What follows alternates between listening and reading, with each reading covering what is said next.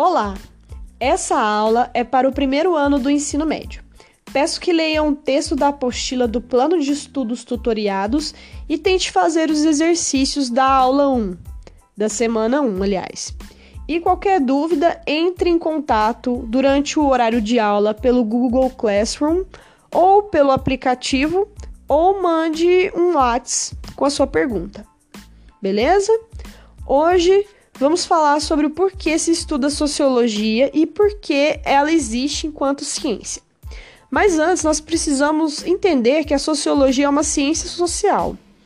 Existem muitas ciências sociais, dentre elas temos a antropologia, a sociologia e a ciência política. A sociologia estuda as relações sociais de maneira sistemática por meio de método científico. Já a antropologia, ela estuda as semelhanças e as diferenças das, das culturas existentes no mundo. A ciência política estuda as relações de poder que estabelecemos na sociedade.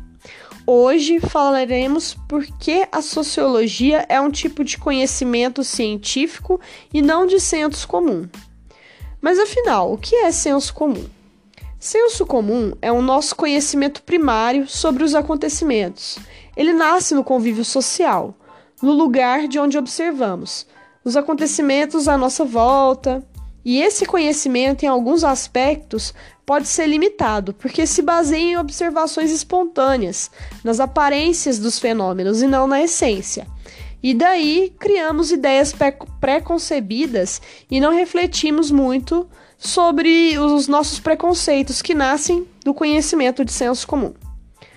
As experiências que vivemos são muito importantes para a nossa história de vida, mas isso não reflete toda a realidade, porque existe na sociedade é, uma diversidade econômica, social, religiosa, cultural, política. É, temos também a influência da mídia e das redes sociais. Isso tudo influencia na nossa visão de mundo. Isso é senso comum. Já o conhecimento científico da sociologia estuda as relações da sociedade, suas características gerais, preocupa-se em compreender as diferentes formas de interpretação e de interação entre os grupos sociais. A sociologia ela não emite juízo de valor, ela não diz o que é certo ou o que é errado, nem o que é bonito e feio. Seu objetivo é compreender os fenômenos sociais de maneira aprofundada. É, dentro da sociologia, temos vários autores com vários métodos científicos diferentes.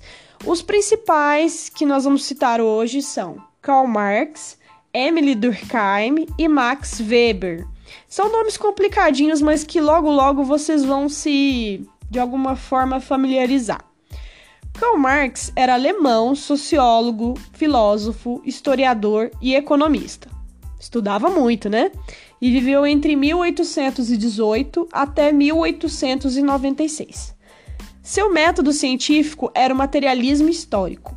Ele compreendia a realidade por meio das relações de produção, ou seja, a forma como produzimos os bens materiais. É por meio do trabalho que produzimos esses bens. O sistema capitalista é um dos modelos de produção existentes, ao qual Marx era muito crítico. Marx ele criticava o capitalismo porque era um sistema de produção de bens materiais que ficava evidente a divisão das classes sociais entre os mais ricos e os mais pobres, ou como ele dizia, a classe burguesa, que era dona dos meios de produção, ou seja, das indústrias, das máquinas, das fábricas, enfim, os mais ricos, e a classe dos trabalhadores, que ele chamava de proletariado. Para Marx, a classe burguesa explora os trabalhadores por meio da apropriação das riquezas produzidas pelo trabalhador, dando-lhe apenas um salário mínimo que mal garante a sua sobrevivência. Isso que ele diz de se apropriar da riqueza produzida pelo trabalhador que ele não usufrui, ele chama isso de lucro, ok? Marx defendia o fim do sistema capitalista, que era o motivo pelo qual existiam tantas injustiças sociais. É, agora vamos falar de Emily Durkheim. Durkheim era francês e viveu entre 1858 e 1917. Ele é considerado um dos fundadores da sociologia enquanto ciência. Seu método era o positivista. Ele acreditava que era possível compreender a sociedade por meio dos fatos sociais, que deveriam ser vistos como coisas. Como coisas, porque ele acreditava que a sociologia precisava de objetividade em sua análise, ou seja, se distanciar dos fenômenos sociais para observá-los com o mesmo rigor que as ciências naturais, como por exemplo a biologia, né? Nós não emitimos opiniões sobre o que é certo e errado sobre uma célula, por exemplo, quando estudamos biologia né?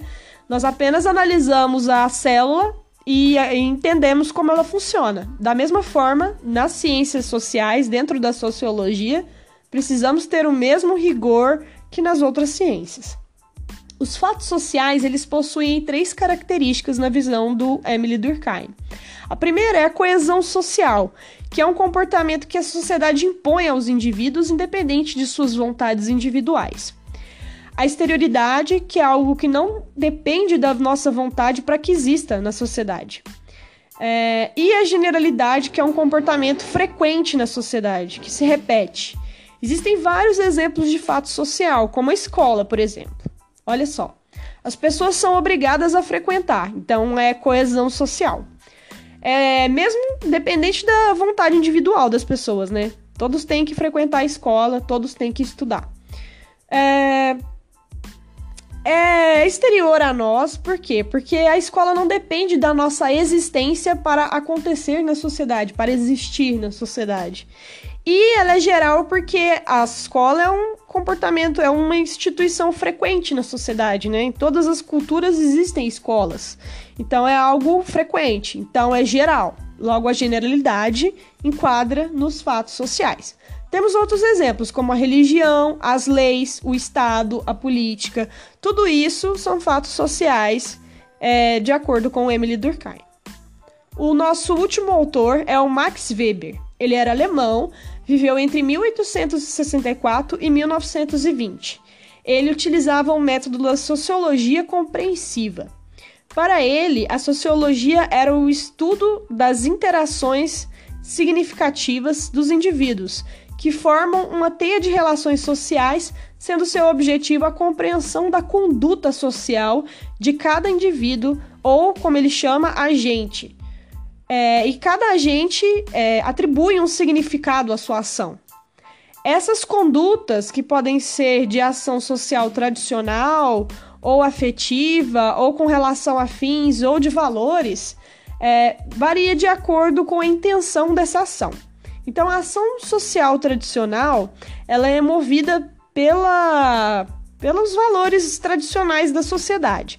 Como, por exemplo, ir à missa todo domingo, comemorar o Natal de e decorar a, a, casa no mês de dezembro, é, o mineiro gostar de comer queijo, enfim, coisas tradicionais da sociedade.